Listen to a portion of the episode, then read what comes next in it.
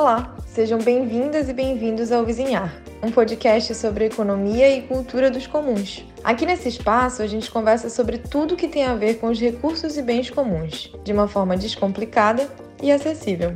Eu me chamo Camila Coelho e farei a apresentação dos nossos episódios. Esse programa é apoiado pela CAPES e faz parte do Procad Comuns Amazônia, uma parceria entre a Universidade Federal do Pará, a Universidade Federal do Norte do Tocantins e a Universidade Federal de Minas Gerais. Essa é a segunda temporada do podcast e dessa vez estamos com um formato um pouquinho diferente. Os programas apresentados aqui ocorreram em formato de live no YouTube através do canal Neuza UFNT Agroecologia durante o quarto Seminário Internacional de Economia e Cultura dos Comuns. Você também pode consumir esse mesmo conteúdo por lá em formato de vídeo. Neste sexto e último episódio desta temporada, tivemos como temática Em Defesa dos Comuns, Resistências e Insurgência nas Comunidades Tradicionais do Mato Piba.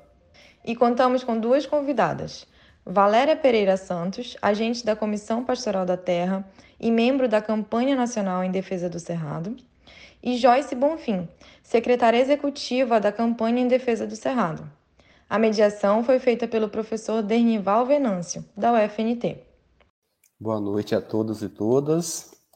Bem-vindos e bem-vindas ao quarto Seminário Internacional Economia e Cultura dos Comuns. É, o tema de hoje é Em Defesa dos Comuns, Resistências e Insurgências das Comunidades Tradicionais do Mato Piba. É, estamos recebendo a Joyce Bonfim, a Valéria Santos, né, que depois vão se apresentar devidamente. O evento é resultado do projeto Procad Amazônia, que é um Procad financiado pela CAPES e que é desenvolvido em parceria com o CD, entre o CDPLA, a UFNT e a Economia da UFPA. É, esse ano, o nosso evento está sendo realizado em parceria com o nosso podcast, que é o Vizinhar. Então, também nos sigam nas redes sociais, no Instagram e escutem é, os episódios né, do nosso evento lá no, é, nas redes de podcast. Eu escuto no Spotify, mas tem gente que prefere outros, né?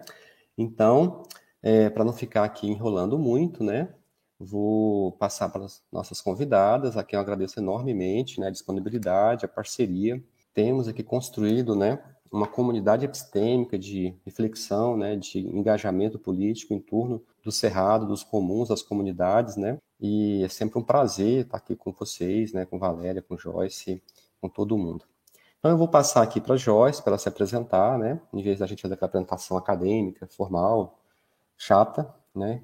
Então a Joyce, fique à vontade para dizer para a gente que você acha que é importante, né? Sabermos de você. Oi, gente. Boa noite a todas, todos e todes. Primeiro eu gostaria de agradecer o convite professor Dernival, Universidade Federal do Norte do Tocantins, é, saudar a iniciativa, saudar o seminário.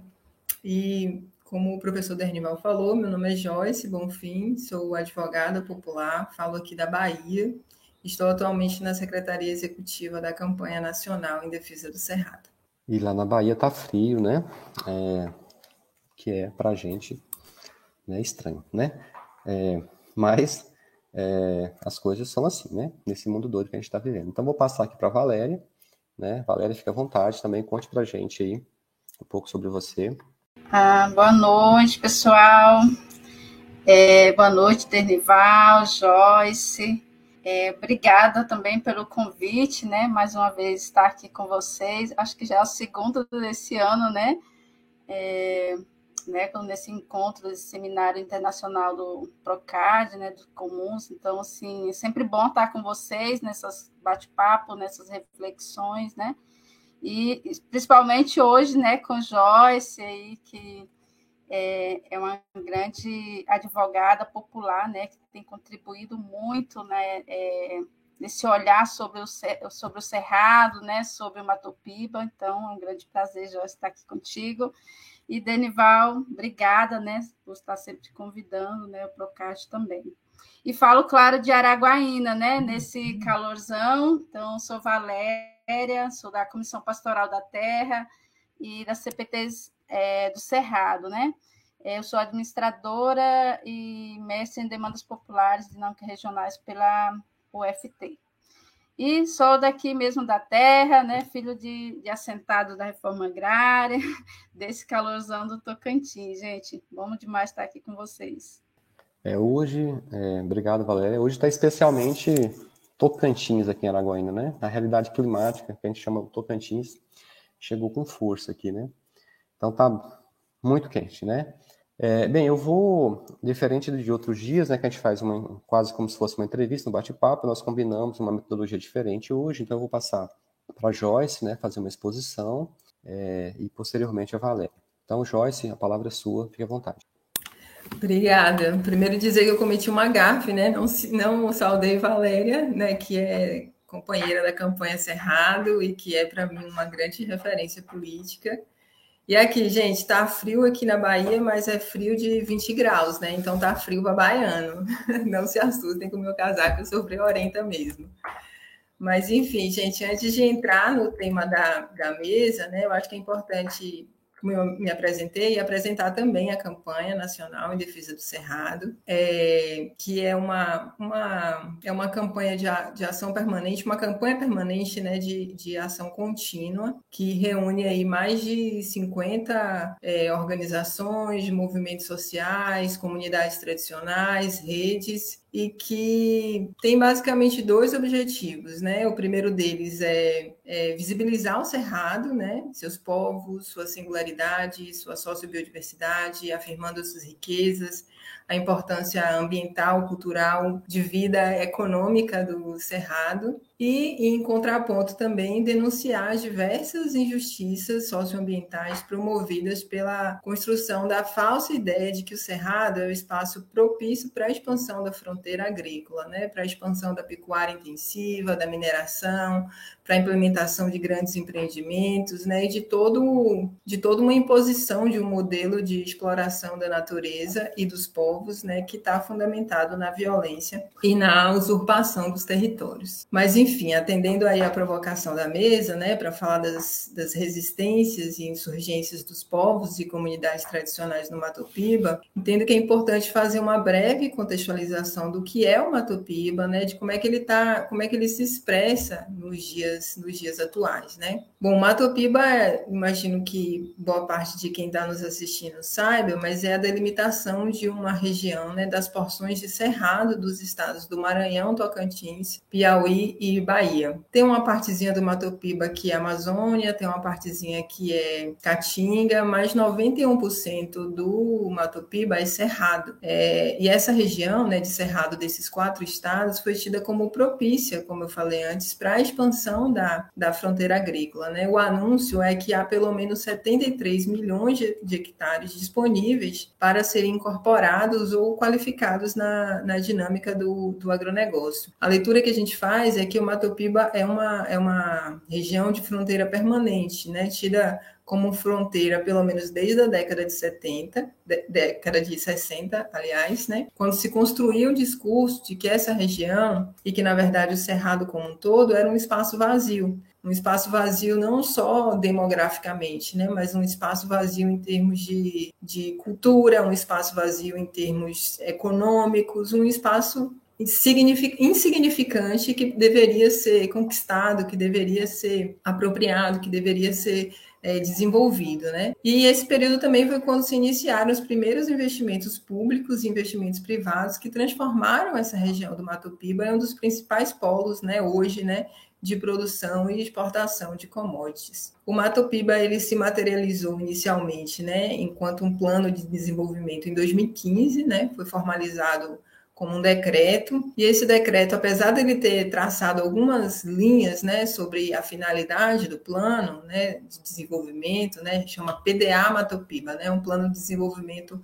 agropecuário do Matopiba. Ele não se constituiu como um plano de desenvolvimento em si, né?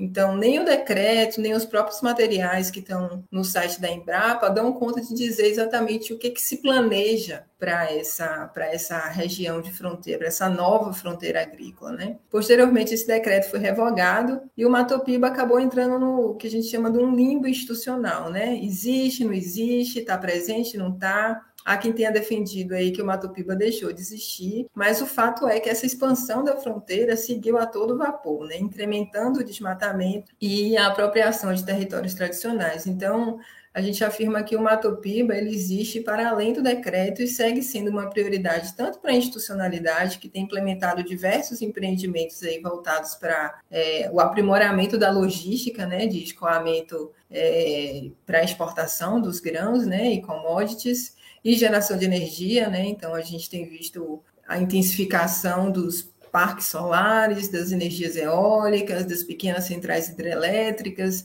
da construção de barragens, né, voltadas para gerar energia para dar conta desse aumento, né, dessa perspectiva de expansão dessa fronteira agrícola, é, como também é de interesse para os diversos interesses privados tanto aqueles ligados é, ao agronegócio, né, no, no, sentido mais estrito senso, né, da produção de commodities, tanto também daqueles setores ligados à dinâmica de especulação. Né? A gente teve um boom enorme, um aumento, é, uma valorização grande das terras é, nas regiões dos quatro estados, né, do Maranhão, Tocantins, Piauí, e Bahia.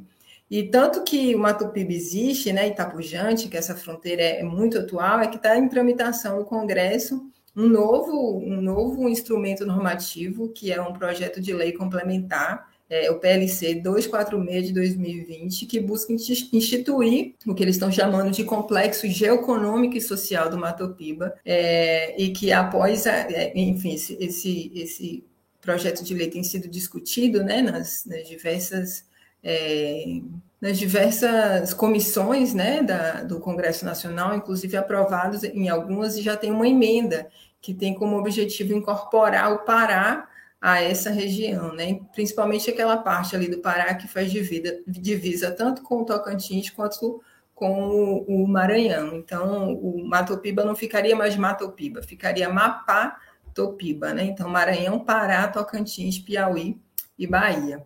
E uma dimensão muito importante para a gente entender o que está acontecendo hoje no Mato Piba, né, a partir dessa expansão da fronteira agrícola, é o desmatamento.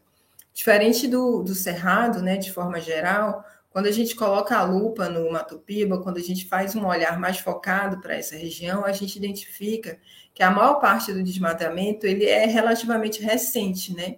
Tem crescido principalmente nos últimos 20 anos, né? É, outras regiões do Cerrado são regiões de uma fronteira mais, mais antiga, né? principalmente ali o centro-oeste, parte do, do sudeste também, né? Em São Paulo, por exemplo, tinha muito cerrado, hoje já foi quase que completamente devastado. Mas o desmatamento que está acontecendo no Mato Piba é atual, né? Então a gente diz que o Cerrado do Mato Piba ele perdeu mais vegetação é, nativa nos últimos 20 anos, que foram 13,47 milhões de hectares de terra do que nos últimos 500, né, desde a invasão colonial até os anos 2000, quando o Mato Piba perdeu 10,76 milhões de hectares de terras. E olha que essa soma aí dá 20 e poucos milhões de hectares de terra, e a Embrapa ainda fala na perspectiva de ampliação né, da imposição do agronegócio para uma região de mais de 73 milhões de hectares de terras. Então, é importante trazer esses números porque a gente é, acaba realizando mesmo o quanto, de fato, a guerra no Mato Piba, né, as disputas no Mato Piba, elas estão presentes hoje, na atualidade. Né? Oito dos dez municípios que mais desmataram Cerrado nos últimos 20 anos estão no Mato Piba. Então, é importante a gente trazer porque, de fato, coloca o, o Mato Piba como uma fronteira que é permanente, que é histórica, mas que também tem um processo de intensificação que é muito, que é muito atual, né? É, e que está diretamente relacionado com o avanço do agronegócio, principalmente o avanço da soja. Né? Se a gente compara os mapas do desmatamento com o mapa da soja, a gente pode identificar facilmente que as áreas com maior intensidade né, de supressão de vegetação nativa são as áreas de maior produção de soja, né, principalmente as áreas é, de chapada, né, as áreas mais altas, as áreas mais planificadas, que acabam facilitando o processo de mecanização e a utilização de tecnologias, por exemplo, tecnologia de captação intensiva de água e irrigação via pivôs centrais, né? E o que a gente diz é que essas áreas, elas além de serem produtoras de águas, né, estão sobrepostas aí a um dos principais aquíferos do Brasil, que é o aquífero Urucuia Bambuí, que é fonte de água para diversas bacias hidrográficas do Brasil, que nascem no Cerrado, né, são também territórios comuns das comunidades tradicionais, né? Então, a gente tem como exemplo aí as comunidades geraizeiras e de fundo e fecho de pasto da Bahia, a gente tem as comunidades brejeiras e ribeirinhas do Piauí, as comunidades tradicionais das serras aí do Maranhão e do Tocantins, além de diversas outras comunidades quilombolas, povos indígenas do Cerrado, que estão aí nesses quatro estados e que é, na verdade, esses 73 milhões de hectares de terras que a Embrapa é, menciona como possível de serem apropriadas, na verdade, se constituem, tem dono, né, que a gente disse, se constituem como territórios é, tradicionais. E é por isso que a gente afirma que, para que seja possível uma maior expansão dessa fronteira agrícola, né, faz necessário um processo de expropriação dos territórios tradicionais, que tem como um dos elementos centrais que, é, que a gente chama que é a grilagem de terras, né? Eu não vou adentrar aqui no processo de grilagem, é, pois o foco da mesa não é esse, mas é importante dizer que a grilagem né, é uma das principais ameaças aos territórios de uso comum dos povos e comunidades tradicionais de Cerrado, e consiste basicamente em fraude e em corrupção fundiária, né, uma prática ilegal de apropriação privada de áreas de uso comum, utilizadas historicamente pelos povos e comunidades tradicionais, e assim, para quem quiser saber mais, a gente da campanha junto com a, que é a, a TR, né, que é a Associação de Advogados de Trabalhadores Rurais da Bahia, a gente fez uma pesquisa que analisa a relação da grilagem e desmatamento no Mato Piba a partir de quatro casos, né, um de cada um desses estados, é, quatro casos que envolvem a, a expropriação ou a tentativa de expropriação de territórios e comunidades tradicionais. O site para acesso à pesquisa é Matopiba Grilagem. Quando você pensa em Matopiba, você pensa em grilagem, aí fica fácil achar a pesquisa.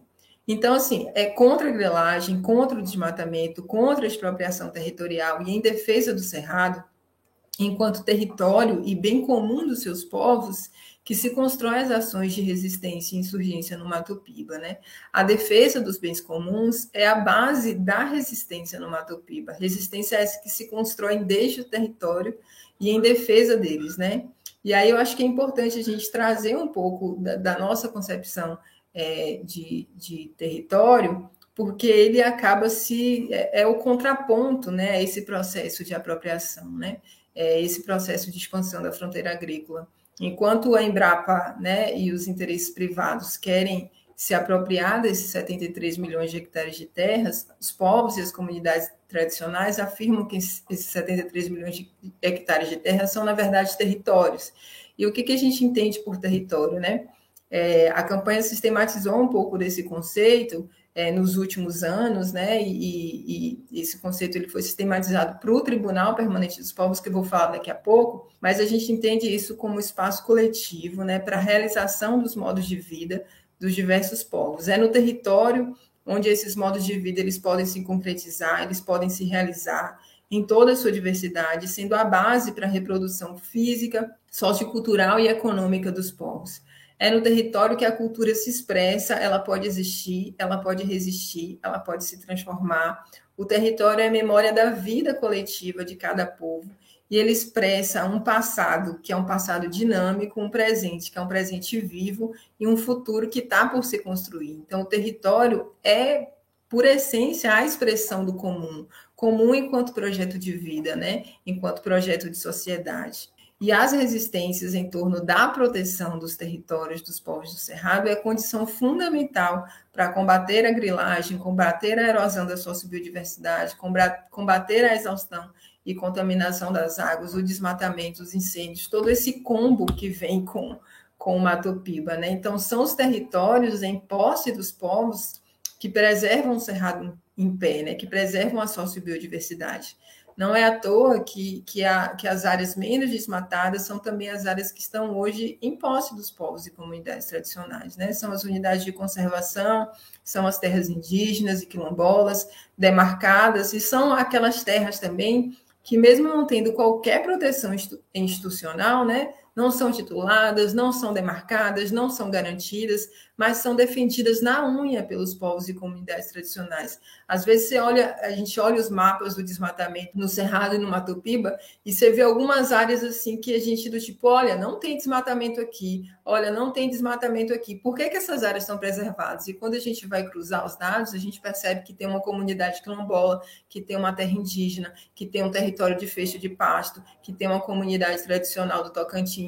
Enfim, então a gente, a gente afirma com toda segurança que o que tem, o que tem contido o processo desse avanço né, atual são os territórios tradicionais, são os territórios comuns, né? E são nessas áreas onde toda a concepção do território que eu falei há pouco, ele se expressa, né? Onde a ideia dos comuns, né, que a gente discute aqui no seminário, se concretiza e se evidencia na prática, né? E aí, para a gente ter uma ideia, a gente fez recentemente um levantamento dos territórios tradicionais no Cerrado e suas zonas de transição.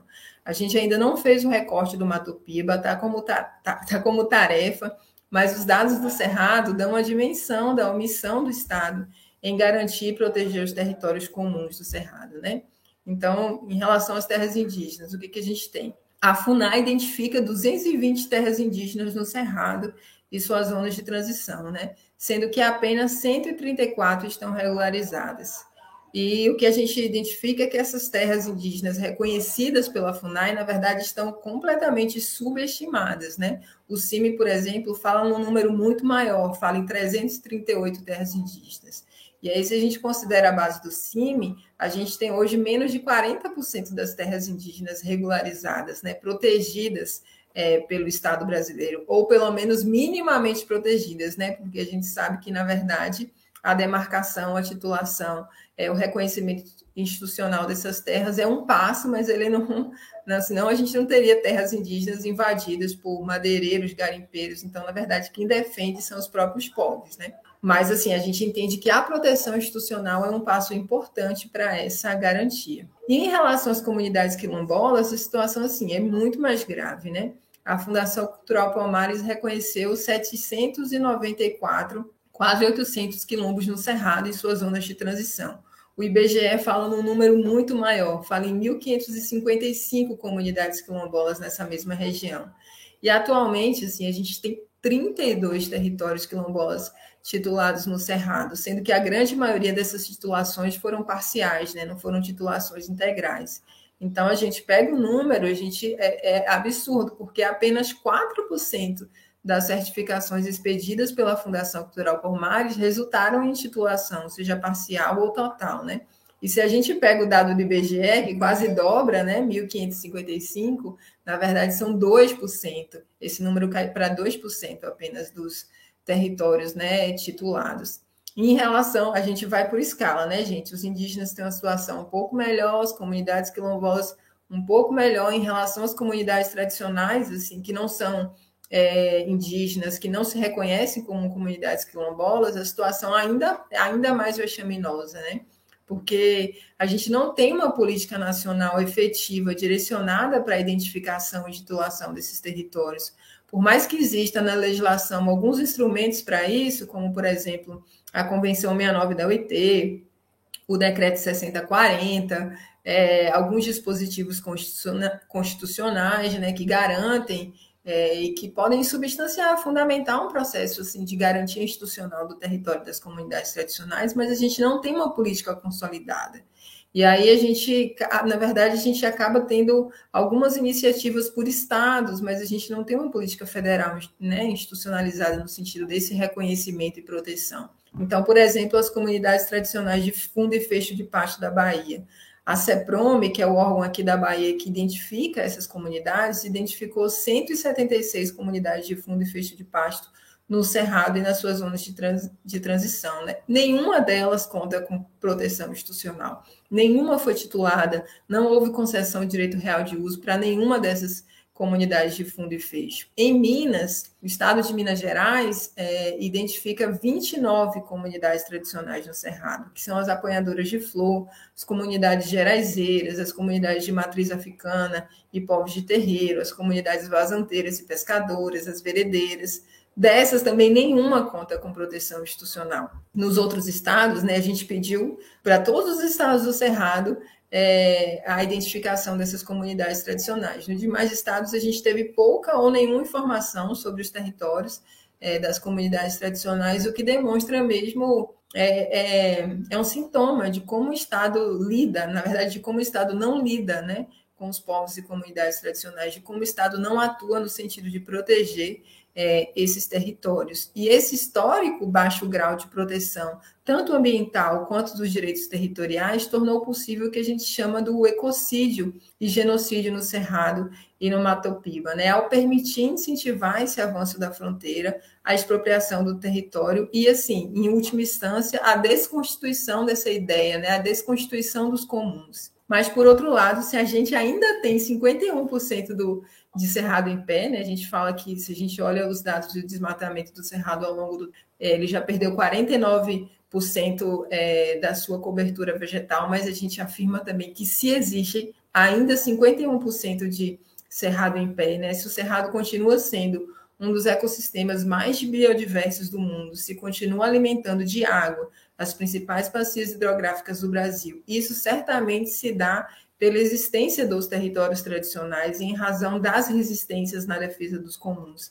São pelo menos 117 povos indígenas, 1.555 quilombos no fronte dessa resistência no Cerrado. E assim, só para finalizar, eu gostaria de falar de uma iniciativa da campanha que se expressa como um símbolo importante de resistência na, de, na defesa dos territórios do Cerrado, que foi a construção da seção Cerrado do Tribunal Permanente dos Povos. A campanha peticionou ao TPP, que é um tribunal de opinião sediado em Roma, denunciando o Estado brasileiro, denunciando a atual gestão é, do governo Jair Bolsonaro, denunciando alguns organismos internacionais, como o Banco Mundial, o FMI, algumas empresas, diversas empresas, na verdade, nacionais e estrangeiras, pelos crimes de ecocídio do Cerrado e genocídio dos seus povos. Né? Realizamos a audiência final do tribunal em julho desse ano quando o júri reconheceu a ocorrência dos crimes e condenou os acusados pela atuação concreta voltada para promover esse crime, né, ecocídio, genocídio,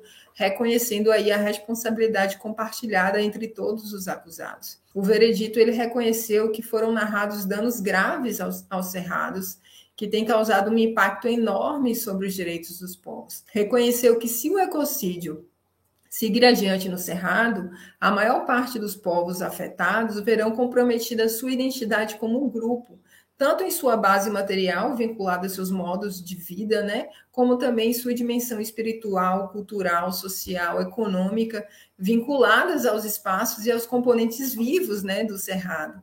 E deverão optar, escolher entre integrar-se nesse modelo produtivo, né, que está sendo é, anunciado pelo Matopiba, né, e que se impõe, ou deslocar para outros locais, né? Se o, e se se obriga o grupo, por todos os meios, né, a abandonar suas terras, é, ou se o expulsa de forma violenta, isso impossibilita a continuidade dos seus modos de vida e de reprodução social e está destruindo a identidade diferenciada desse grupo, né? A sua concepção de mundo destrói então o próprio grupo e esse é o processo do genocídio que está em curso em direta conexão com, com o ecocídio. E aí, em última instância, o que o veredito diz é que se destruir esse modo de vida dos povos do Cerrado, que está intrinsecamente relacionado com seus territórios, com os, os, bens comuns, isso é uma manifestação expressa do genocídio. Então, destruir os bens comuns é uma forma também de genocídio, e é isso que a gente defendeu na nossa acusação,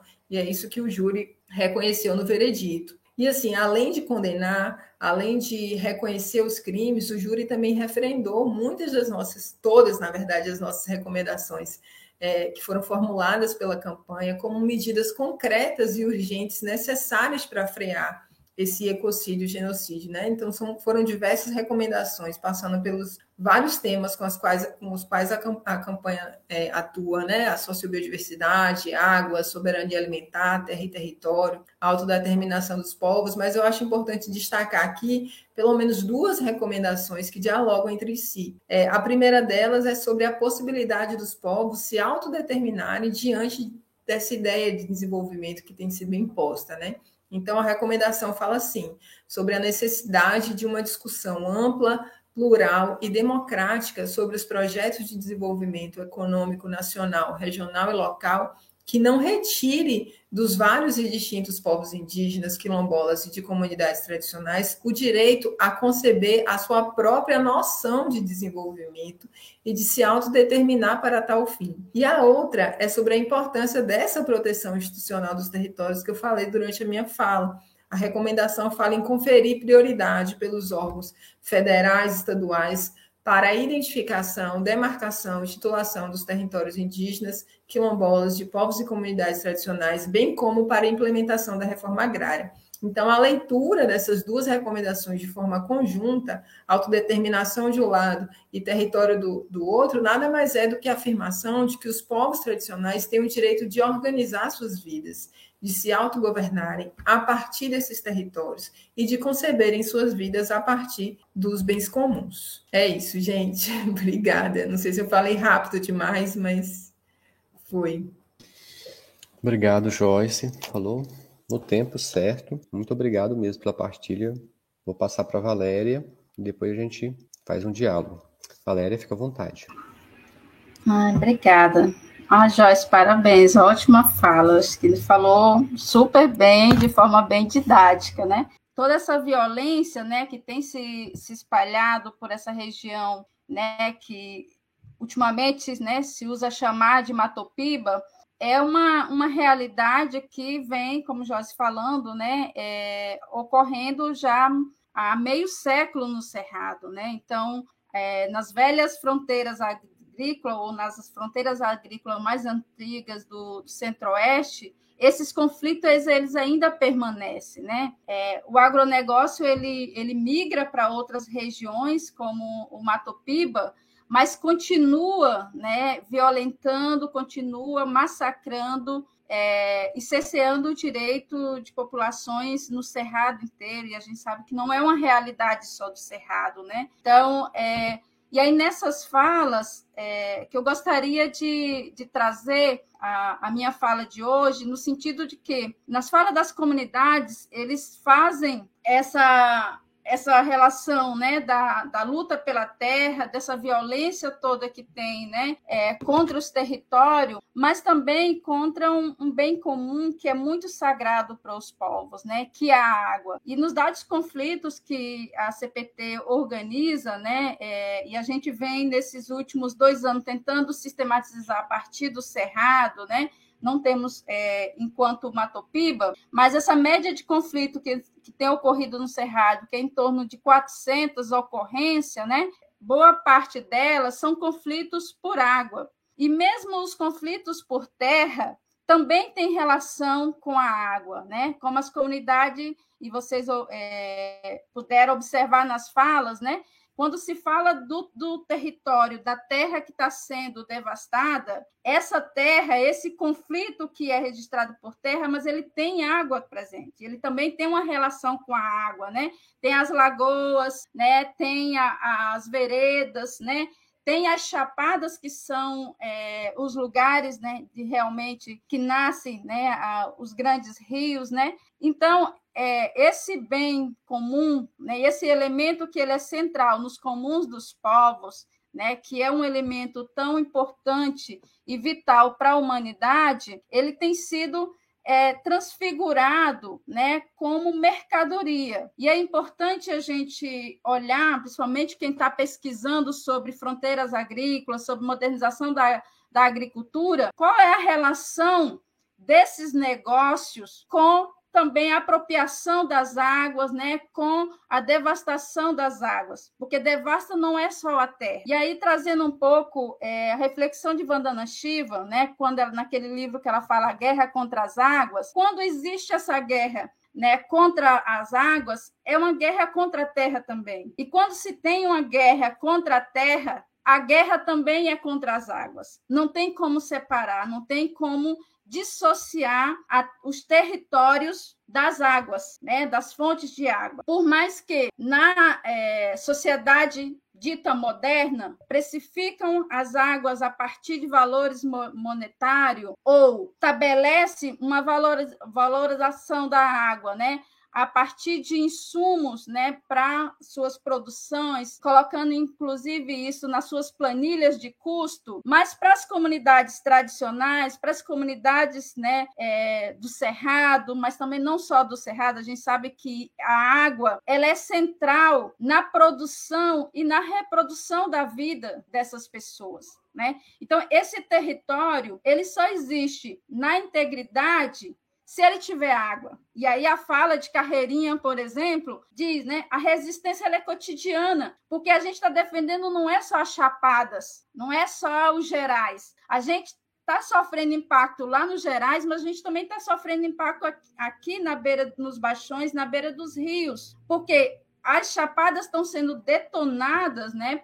Detonada não é a palavra, mas devastada, né? Nessa guerra, é detonada mesmo, né? Nesse, nessa guerra, nesse fronte, né? Para produção de commodity, mas por outro lado, os, os rios, quando eles não são né, é, devastados, contaminados, eles são barrados. E aí trazer alguns dados para nós que, por exemplo, a ONU em 2010 elegeu a água direito. Mas nesse, nessa mesma leitura da ONU, também estabelece a água, estabelece preço, valores monetário para a água. E é importante, inclusive, relatar que, num relatório chamado Valor da Água, publicado pela ONU agora em 2021, a ONU volta a essa discussão, né, falando que é, as nações, né, os estados, precisam pensar melhor em metodologias, né, é, indicadores que faça estabeleça valores ou valoração dessa área. E aí, claro, e aí ela apresenta também toda essa dificuldade que se tem né, é, nas regiões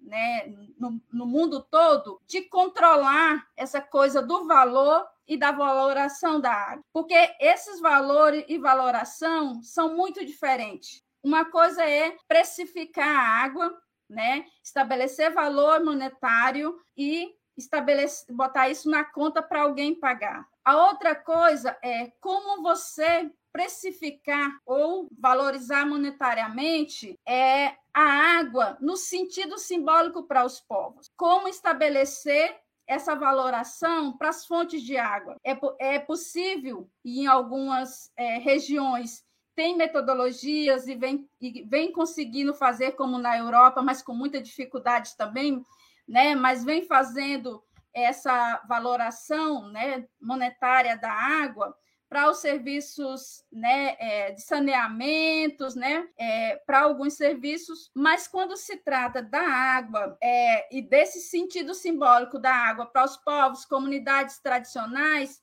isso não é possível. Uma outra questão é trazer também que, quando se estabelece esse valor monetário para a água, você também possibilita que essa água ela seja usada em maior quantidade por quem tem dinheiro. E, no caso, o agronegócio.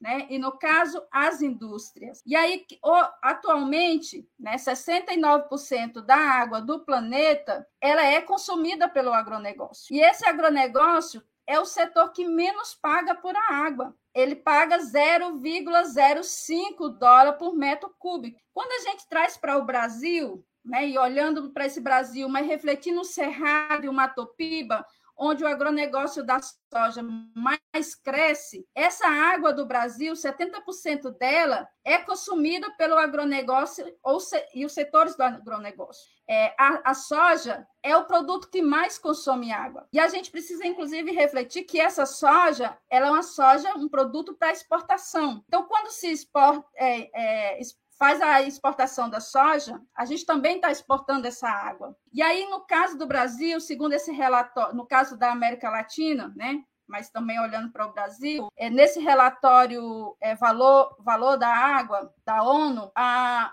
o, o, a América Latina é uma das regiões que menos tem controle desse uso da água. E, por exemplo, as, a, a, os setores da agricultura, é, mas também da indústria, das barragens, da mineração, tem todo né, um acesso liberado né, de concessões, de outorgas, e que não tem o um monitoramento desse uso da água. Então, tem o uso descontrolado né, dessa água e não tem né, é, metodologias, não tem critérios estabelecidos né, para, é, inclusive, va é, valorizar monetariamente o custo e o consumo da água por esses setores. Então, a gente, olhando para o, o, o Matopiba, né, que uma das qualidades dessa região para a expansão do agronegócio tem uma relação direta com a quantidade de terra, né, com a, a disponibilidade de terra,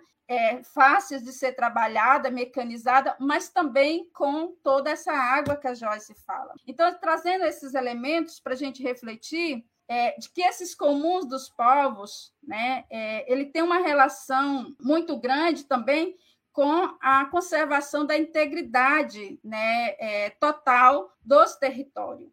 E essa perda dessa, dessas águas, né, isso significa também a perda de vidas, né? significa a inviabilidade de ecossistemas inteiros, né? e também dos sistemas agrícolas dos povos e comunidades tradicionais. Então, trazer um, um dado para nós que, por exemplo, é, no Brasil, em 2017, né, dos 329,8 trilhões de litros de água consumido, 97% deles foram utilizados na agricultura, pecuária, produção florestal, pesca e aquicultura. Então, o setor usa é, mais de 1.500 litros para produzir um real. Então, a gente percebe o quanto isso é insustentável, né? E a agricultura irrigada é a maior responsável, então, por esse, é, por esse consumo, né? Sendo que os, é, o consumo humano fica com 0,8%. Então, tem uma disparidade de uso muito grande, né? E aí, a gente olhando, então, para essa questão das comunidades, né, para os dados, a média anual de conflito por água no Brasil, segundo os dados da CPT, né, nos últimos dois anos, é, tem aumentado significativamente, especialmente a partir de, de 2019, o índice de conflitividade no campo e, e a, né, nos conflitos relacionados com a terra mas com a água aumentou muito. Então, do período de 2011 a 2019, é, ali é, a gente tinha uma é, ocorrência de 137 conflitos. De 2020 a 2021, esses conflitos aumentaram para 327. Então, a gente percebe que isso tem uma relação também direta com a gestão política das águas. Né? Então, e aí por que, que eu estou falando isso? Porque quando a gente vai olhar para esse período tão, tão caro para nós, que é esse período eleitoral, como é que está a pauta ambiental dos nossos candidatos? Como é que o Cerrado está sendo pautado? Ninguém não fala-se do Cerrado, muito menos do Matopiba, que tem toda essa situação né, de devastação dos territórios, de ecocídio, de genocídio dos povos. Então, é importante a gente olhar para essa pauta. Não se fala também da Amazônia, e isso é importante a gente é, refletir nesse momento, não é fazendo campanha, mas as nossas pesquisas elas, elas precisam também estar atento a isso. Como é que nós é, estamos olhando né, para a gestão política desses comuns? Porque os comuns é, também tem sido demonizado. A gente sabe muito bem como tem sido, especialmente no Brasil, o olhar para os comuns dos povos. É uma política descarada de privatizar né, tudo que é comum né, dos povos, ou demonizar, ou desvalorizar desqualificar. Então, é, não é exagero, mas é importante a gente olhar para a política ambiental que tem sido construída, para as políticas territoriais que têm sido construídas e para também os planos políticos do futuro. Porque quando a gente pensa em resistência, é, não vamos esperar que só os povos do Cerrado, esses rostos de homens e mulheres, façam essa resistência porque eles estão fazendo a resistência, como o Joyce falou, com os próprios corpos. São corpos que estão sendo tombados, são sangue que está sendo derramado para conservar essas fontes de água do cerrado que é tão cara para nós, né? É, e aí a gente precisa, inclusive, voltar essas nossas raízes e olhar de que a água não é só a que chega na torneira. Para ela chegar na torneira, ela tem todo um caminho, mas ela tem uma fonte. Ela nasce em algum lugar. E nós estamos falando de uma região Matopiba que ela é importantíssima para isso, né? E aí a gente precisa olhar, inclusive, que existem esses guardiões. É aquilo que a Jorge falava. Se tem cerrado em pé, é porque tem esses povos. Então, se tem a água que chega na nossa torneira, ela chegando boa ou ruim, é porque ainda tem esse cerrado. Mas é importante a gente olhar que essa água que está chegando para nós, segundo o mapa dos agrotóxicos publicado é, em 2019 ou em 2020 pela Repórter Brasil, no Tocantins, né, em todos os municípios, tem em torno de 27 tipos de agrotóxico na água. Então, nossa água consumida, mesmo na torneira, ela tem um resíduo né, que está sendo jogado lá nas chapadas. Então, o, o mal que se está fazendo né, para os povos tradicionais nos seus territórios, ele também chega na nossa mesa, ele também chega no nosso copo, porque o alimento que a gente se alimenta né, é produzido por esses povos e ele está sendo contaminado, mesmo que os povos não usem esses agrotóxicos, essas águas também. Então, para ir finalizando a, é, a minha fala, é, eu queria trazer é, alguns depoimentos é, de, de comunidades que corroboram um pouco com essa, essa fala de que a água ela tem um sentido é, material e imaterial para os povos que é impossível de colocar numa tabela né, e estabelecer valores econômicos, né, valores monetários, como muitas vezes é, nessa discussão climática vem se tentando fazer. Né, e isso também é, um, é algo importante quando a gente olha, por exemplo, para o Matopiba. Porque, é, além do, da devastação, da, da expansão da fronteira agrícola, também vem as falsas soluções. Porque numa linha vem uma mão que, que devasta, que tira os territórios, mas na outra mão também vem uma linha dos acordos é, mundiais, né, dos acordos internacionais, de que precisa fazer a preservação, que precisa é, ter essa responsabilidade climática da humanidade. Só que, ao mesmo tempo, quem financia essa devastação vem com uma lógica de, de falsas soluções, que é responsabilizar os povos para manter esse equilíbrio da, da, da, do clima. Então, vem com essa onda de precificar as coisas. E aí, nos comuns, como a gente olha para isso? É possível estabelecer preço para a questão do ar? É preciso estabelecer, né, estabelecer preço pelas vegetações pela natureza. Então, isso também é, é, é um debate importante que na academia ela também precisa fazer, porque essas falsas soluções elas estão aí. E é muitas vezes proposta pelas mesmas empresas, pelos mesmo Banco Mundial, que financia a regularização de terras griladas para o agronegócio, que financia toda essa lógica é, de expansão do agro hidromineronegócio no Cerrado. E aí, é, finalizando mesmo, na audiência do TPP, no dia 9 de julho, é, o Ipariti Chavante ele fez uma fala para nós o seguinte,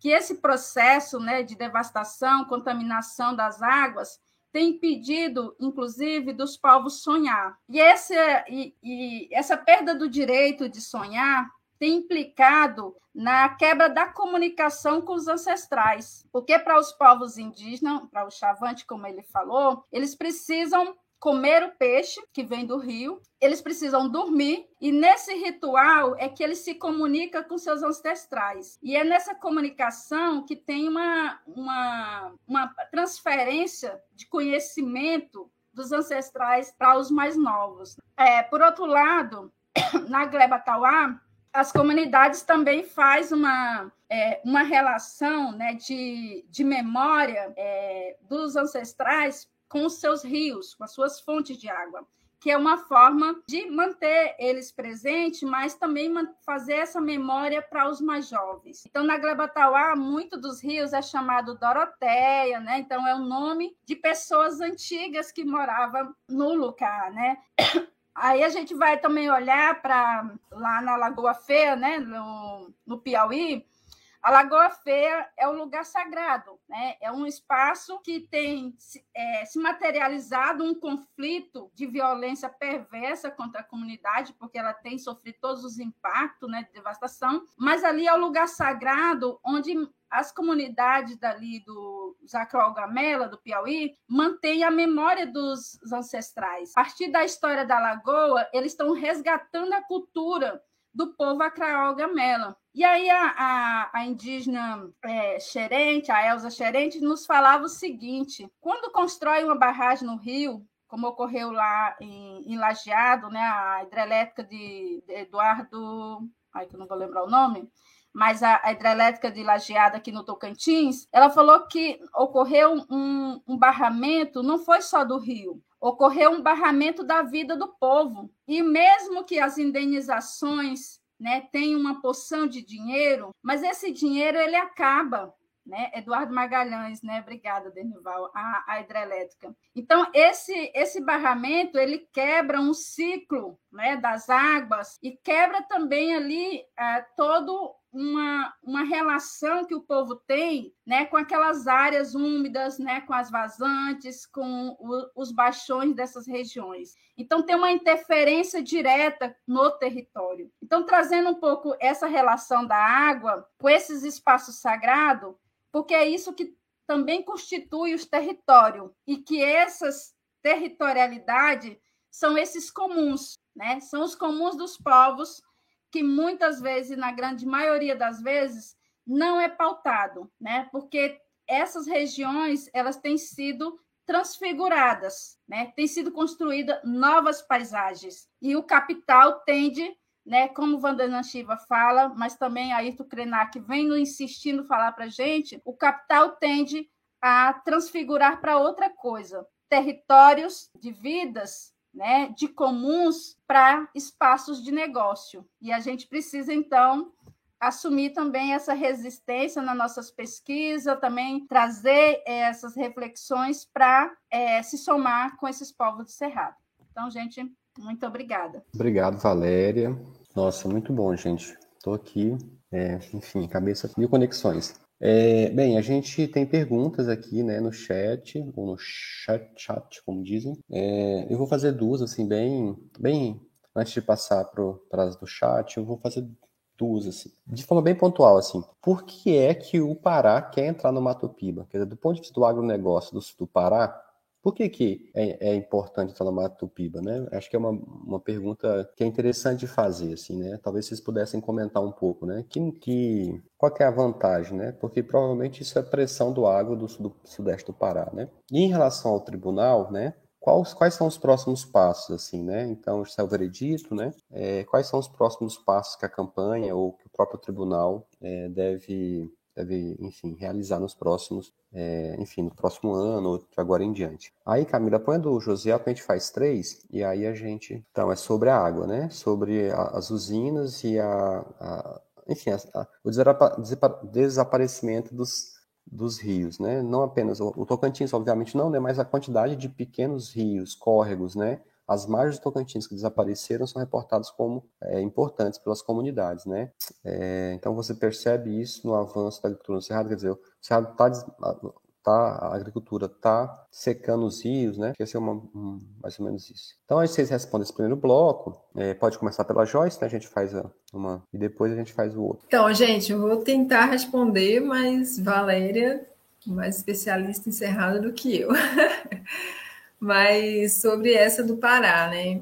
É, enfim, é uma questão importante, porque, como eu falei, é, a gente ainda não tem um plano de, de fato consolidado do que seria esse desenvolvimento para o Mato Piba, né? A gente tem uma, uma fronteira que se expande, né? E que tem um processo aí de expropriação dos territórios, você tem um processo de valorização das terras, você tem um, uma, uma, um atrativo né, voltado aí para ampliação dessas fronteiras. Então, por exemplo, a gente olhando, eu conheço muito a realidade daqui da Bahia, né? A gente olha que tem alguns setores do agronegócio da Bahia que estão migrando, principalmente os pequenos e médios, estão migrando para o Piauí. Então, você tem um processo aí de, de valorização e de especulação em torno das terras que para o interesse privado conceber o agronegócio enquanto fronteira é, gera, gera interesse, né? gera, gera movimentação. E assim, eu entendo, Val conhece um pouco mais a realidade da Amazônia, mas eu acho que é, por mais que a gente não tenha um plano desenvolvido, tem uma promessa de aporte institucional no sentido de logística, né? Então, tem uma coisa de pavimentação de estradas, é, reformulação, ampliação de portos, é, você tem um processo de, como eu falei, de incentivo a grandes empreendimentos como de produção de energia, então tem todo um investimento estatal que está sendo construído que pode ser que seja interessante intercalar o Pará em fronteiras que já se comunicam, né? Então as, as fronteiras do Pará com a região do Maranhão, né, do norte do Maranhão, a fronteira do, do Pará com Tocantins, são fronteiras que já têm conexões. Então, pode ser que, que, que essa seja uma dimensão a ser considerada aí na inclusão do Pará nesse processo. Quando eu fiz minha pesquisa em, em 2017, na pesquisa de mestrado, eu lembro que entre, eu consegui entrevistar um, um, representante de uma, de uma empresa produtora de semente de soja, e ele falava justamente isso, do tipo, é como se não ele, ele defendia a ausência do Matopiba, ele falava que, que, que não existia, que isso tinha sido coisa de Cachabreu e tudo mais, que tinha morrido com o fim do decreto, que é, quando a gente falou de Matopiba, muitos movimentos sociais começaram a, a, questionar, então era melhor, inclusive, a gente nem esquecer, mas porque, inclusive, o Matopiba está para além dos, desses quatro estados, ele citou o Pará, né? Então, já havia desde o do início ele falava mata, ma, matopi, matopi, ai, nem lembro, gente, tanta sigla. Mas ele já insinuava o Pará como uma fronteira que tem conexão com esses estados. Então é isso, assim. Vou deixar para a Val complementar. E em relação ao tribunal, então, a gente está agora nesse momento em fase de planejamento, né? De, a gente está fazendo um processo de retorno, escuta com. É, no tribunal a gente julgou 15 casos, né? É, de, de, violações de direitos, distribuído em oito, oito, oito estados do Cerrado. Então, a gente está no momento de voltar para esses casos, de conseguir identificar como a gente pode utilizar esse veredito como um instrumento político para a gente conseguir é, fortalecer é, é, esses enfrentamentos e essas resistências que esses casos no concreto estão desenvolvendo. Então, assim, a ideia é que esse veredito possa ser um instrumento mesmo jurídico, um instrumento político, que possa ser anexado nos processos, que possa ser uma, é, uma carta política também desses, desses, é, desses casos, né? Que ali tem ali a condenação de empresas como a Cargill, a Bung, a Singenta, empresas que estão no fronte diretamente é, enfrentando esses casos, né? E que estão no concreto também em relação ao Cerrado causando toda essa devastação né, que, que a gente falou aqui. E, além disso, o veredito, como eu falei, traz recomendações. Eu citei duas na minha fala, mas tem recomendações muito concretas, né, específicas, que podem ser, e a gente busca isso, né, que os casos, que os estados usem esse veredito como um instrumento de cobrança mesmo para os diversos órgãos. Então, tem recomendações direcionadas ao INCRA, ao IBAMA, de mudanças de políticas ambientais, territoriais, né, fundiárias, e que a gente espera que isso sirva enquanto um instrumento político na defesa do Cerrado mesmo. E a terceira pergunta, eu acho que foi relacionada às águas, né, da, se percebe esse o sumiço, né, o desaparecimento, a morte das águas. No processo do tribunal, alguns dos, dos casos realizaram o que a gente chamou de obituário das águas, né? E aí, principalmente os casos que estão vivenciando um conflito direto com setores do agronegócio, né? Que, que tem uma, uma, uma demanda intensiva pela captação das águas, né? Então, é, se, se, se extrai, se, se, por exemplo, se retira a cobertura de vegetação das áreas de chapada, a gente diminui significativamente a infiltração dessas águas no cerrado e faz com que elas brotem menos um pouco mais adiante, que são as regiões de vale, onde tem as veredas, onde tem as nascentes. Então, com certeza, tem um processo de desaparecimento. Os casos é, o caso da Bahia, por exemplo, do, do, do, que inclusive passou no vídeo, né, que é o Jamilton, né, representante do coletivo de fecho de pasto do, do oeste da Bahia, consegue citar pelo menos 50 córregos, riachos, veredas que nos últimos anos desapareceram por causa dessa atuação intensiva do, do agronegócio. E a gente tem percebido também que o agronegócio tem avançado para as regiões que chovem menos, porque é, pelo menos nessa região da fronteira do Mato Piba, né? Considerando que existe atualmente o desenvolvimento de tecnologias de captação de água de forma mais, né, mais presente, mais pujante. Então, você tem uma, um avanço para as regiões que você tem menos controle no, no, que diz respeito a, ao regime de chuvas, né, mas você aumenta esse controle a partir da, do uso da irrigação e do uso das, das técnicas aí de captação intensiva de água, e isso gera, com certeza, um processo de, de de escassez, né? Uma, uma escassez que, na verdade, não é natural, uma escassez que é produzida. É isso. Valéria? Ah, bom, começando por essa última, né, a questão da, dos rios, é, saiu agora recente, quentinho, né, um, um, um, relatório do Mapa Biomas que fala da perda de água no, no, é, no Brasil, né? É, e aí, assim, é a perda de 15% né, das superfícies de água é, do Brasil, né? A Amazônia é a que mais perdeu, né, em torno de, de 10%, né? Então, assim, a maior perda nos últimos 30 anos, é, o Cerrado foi um dos biomas que mais, é, que menos perderam, mas perdeu 1%, e essa perda tem uma relação direta com tudo isso que a gente está falando. E é engraçado que o Tocantins, engraçado não, porque não é tão engraçado. O Tocantins é um dos estados que houve uma, é, ganhou é, em superfície de água. Agora, esse ganho, é, Josiel, de, de água, de superfície de água, tem uma relação direta com os lagos, com o barramento dos rios. Não é que é, nascentes que tinham morrido, elas afloraram de novo a água, né? É, porque o que a gente tem percebido no, no Tocantins é uma é, uma perda de água muito grande em importantes rios afluentes do Araguaia e Tocantins, como Javaés, né? Os indígenas têm denunciado muito isso, né? Agora, e também o próprio Tocantins, principalmente no período de estiagem. Agora, o barramento dos rios, né, como as setes hidrelétricas no, ao leito do rio Tocantins, aumentou em áreas, em áreas de terra coberta por água, né? Mas no todo, o Brasil todo, especialmente Mato Grosso, a nível de Cerrado, Mato Grosso do Sul, são os estados que mais perderam e grande quantidade de água. Então, esse relatório ele é muito importante para a gente olhar né, é, em números e no mapa como isso é grave, né, essa crise crônica da questão da água.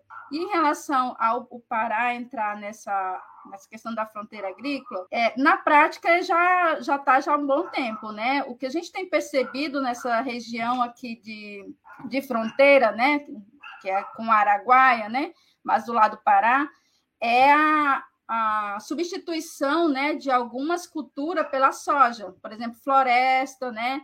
Eu imagino, eu já ouvi falar em redenção, é, concessão do Araguaia, né? Então, é, floresta era chamada capital do abacaxi ali no, aqui no Pará, nessa região, né?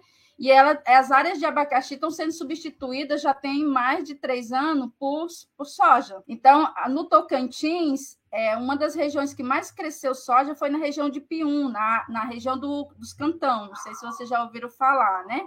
Mas é uma região é, de importância ecológica e que cresceu no, de 2020 para 2021 10 mil hectares de plantio de soja. Inclusive, a Repórter Brasil também publicou um relatório recente, muito potente sobre isso, inclusive fazendo comparação com essa região de estrondo, né, que a Joyce trouxe alguns elementos. Então, a gente vai perceber que essa, essa fronteira aí, ela já na prática e na realidade, ela já está aí se expandindo para o Pará, sim, né?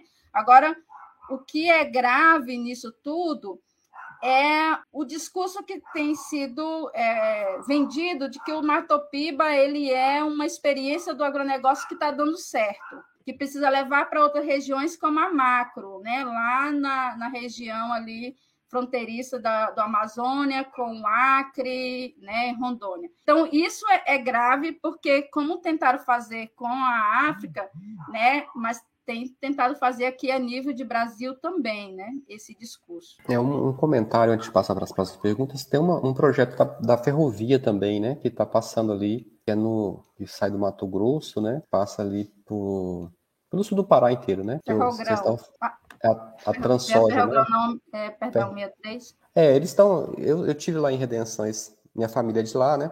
E eles estão falando disso lá como se vai, fosse acontecer amanhã, né? Também. E efetivamente, no sul ali, Valéria, Conceição, Santa Maria das Barreiras, Santana, você, já começa a andar numa paisagem muito parecida com a gente vê aqui no, no estado do Tocantins, indo para Campos Lindos, né? Aqui dentro do Piauí mesmo. Já, já é espaços enormes, né? É soja de um lado e outro, né? Já muito muito presente lá, né? Bem, meu papel não é ficar comentando nada aqui, mas é passar para as próximas perguntas. Então, como a Joyce afirmou, a grilagem de terras é um crime recorrente do Mato Piba. Vocês acreditam que o cadastro ambiental rural tem influenciado nesse aspecto? Então, essa é uma. A próxima, Camila. São problemas clássicos do agronegócio, a conversão de floresta para desmatamento, uso de agrotóxicos, avanço sobre a área de reserva legal, entre outros. O que dizer sobre a percepção positiva dessa atividade, né? Então, imagino que o Roger está perguntando exatamente, quer dizer, mais que a gente esteja o tempo inteiro falando dos impactos, existe um, uma espécie de consenso, né, como a Já falou, de que o agronegócio está dando certo no Mato Piba. Né? É, nesse das águas é muito impactante, por exemplo. Se você viaja na época de estiagem de, de Araguaína até Goiás, você vai vendo todos os rios secos. Então, você pega um ônibus e vai vendo a partir, né, na beira da estrada, os rios que não são enormes, todos eles secos. Né? Então, para a gente finalizando, já está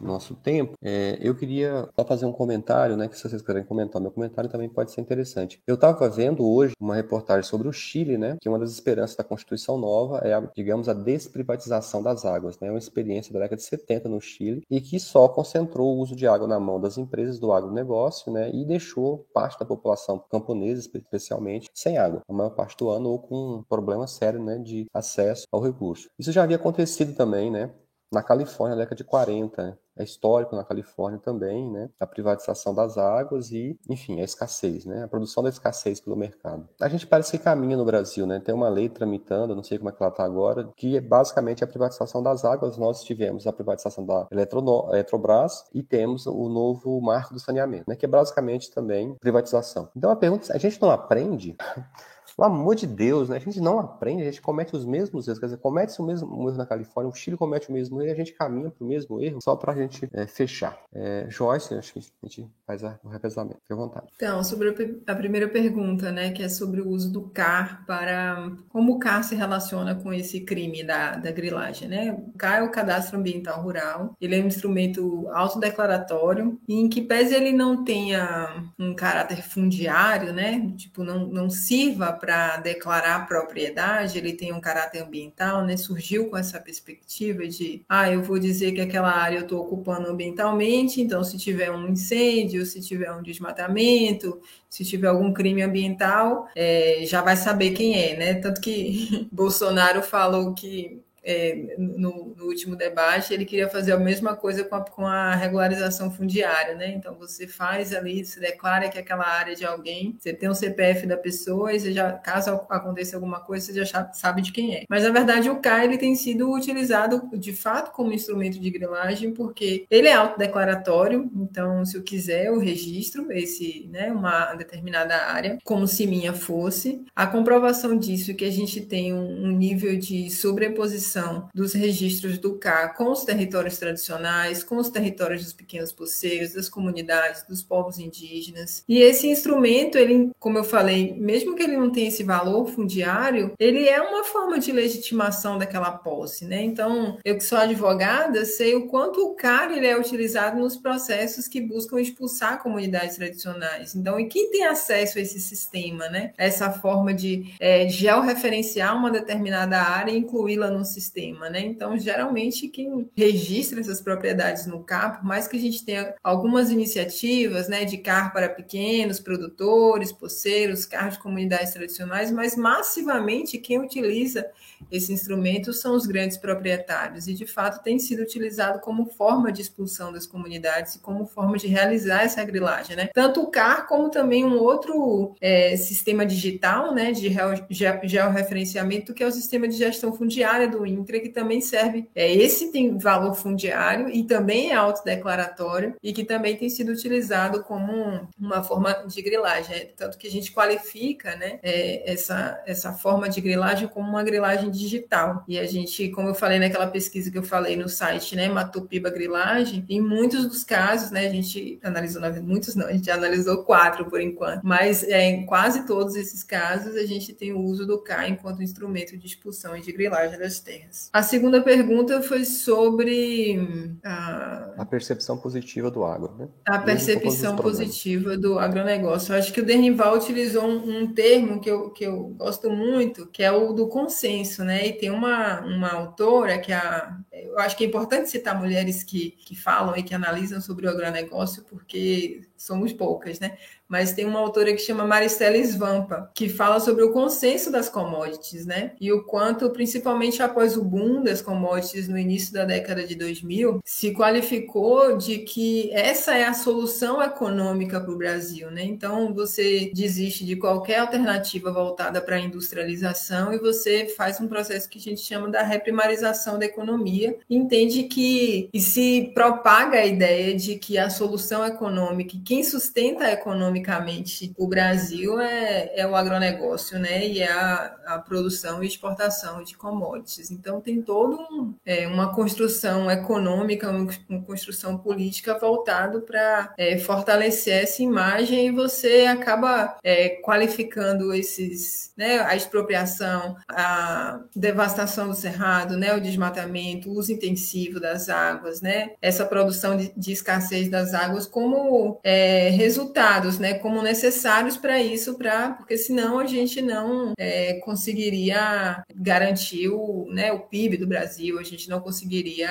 é, se sustentar economicamente. Então, é tanto que também não foi à toa que Lula se embolou na pergunta, né, sobre o agronegócio lá no, no, no Jornal Nacional, porque de fato é, enfim, né, nem o PT nem as alternativas que a gente tem, que são é, as únicas que a gente tem na atualidade vão se, se, se contrapor. Inclusive, ele foi, ele foi né, contundente ao dizer que ninguém nunca fez mais pelo agronegócio do que o governo do PT. É, então, de fato, é consenso, né? Mas uma coisa que é importante chamar a atenção é que, por mais que seja consenso, é, não está completamente consolidado. Como eu falei, a gente ainda tem 51% do cerrado em pé. Então, a gente tem, a gente está falando do Matopiba, que é uma área de expansão da fronteira agrícola que está acontecendo agora, nesse momento. Eu faço questão de ressaltar que está acontecendo agora, nesse momento, justamente porque é, a gente entende que é possível frear, né? Que é possível, por mais que seja consensual, por mais que tenha uma ofensiva grande, gigante, sendo uma, uma área de fronteira atual agora, né? Então, acho que a gente consegue consegue frear esse processo, né? Por isso que a gente fala do cerrado, valoriza o cerrado, né? E fala da importância, inclusive a importância que, Valéria, eu acho que o enfoque foi maravilhoso, a importância da, do cerrado enquanto produtor de água, né? Que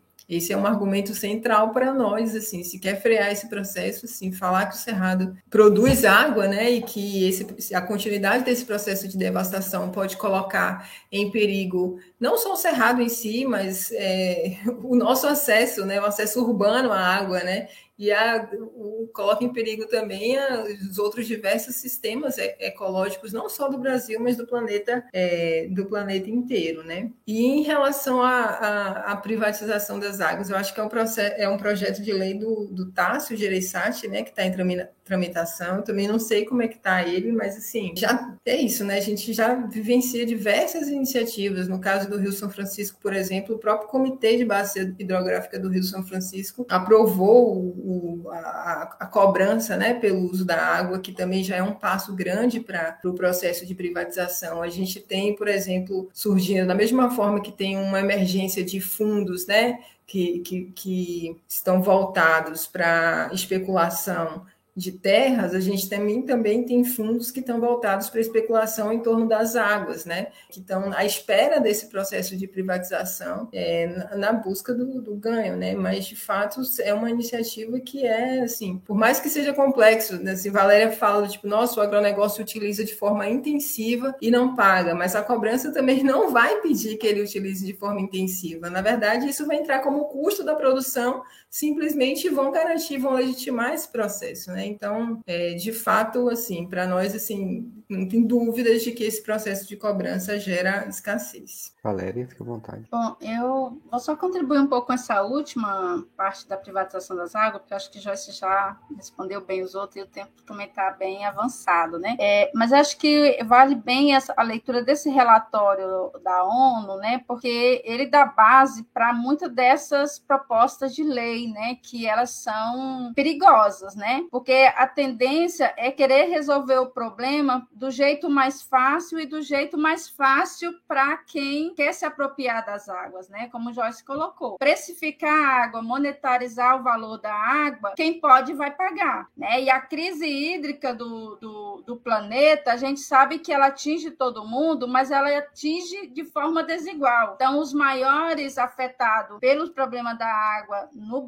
no planeta, no Brasil, são os mais pobres, são as regiões é, mais empobrecidas.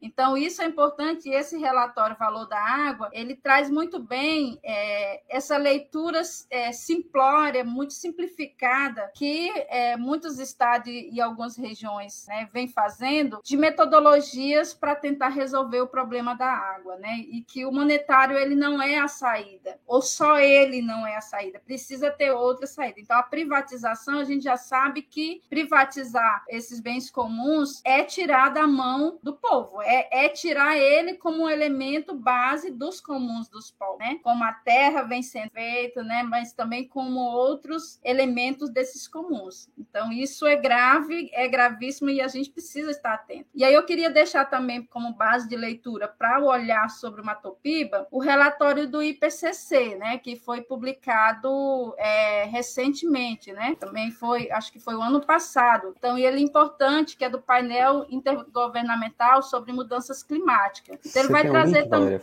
Fácil. Põe aqui para Camila colocar no chat. Ah, eu não estou com ele, porque eu tenho em PDF, mas é, é fácil, bota aí IPCC, né? Ele vai, falar, vai trazer um pouco toda essa questão dos problemas climáticos, né? E vai fazer uma leitura, inclusive, sobre o Cerrado, que tem uma relação com desmatamento, tem uma relação também com essa questão da escassez hídrica, da perda de água, né? E aí eu acho que vale a pena, porque é um relatório que diz muito sobre essa matriz é, de produção que a gente está falando no Matopiba, né? Que é vendida como algo que é positivo, como alguém tinha perguntado aí, né?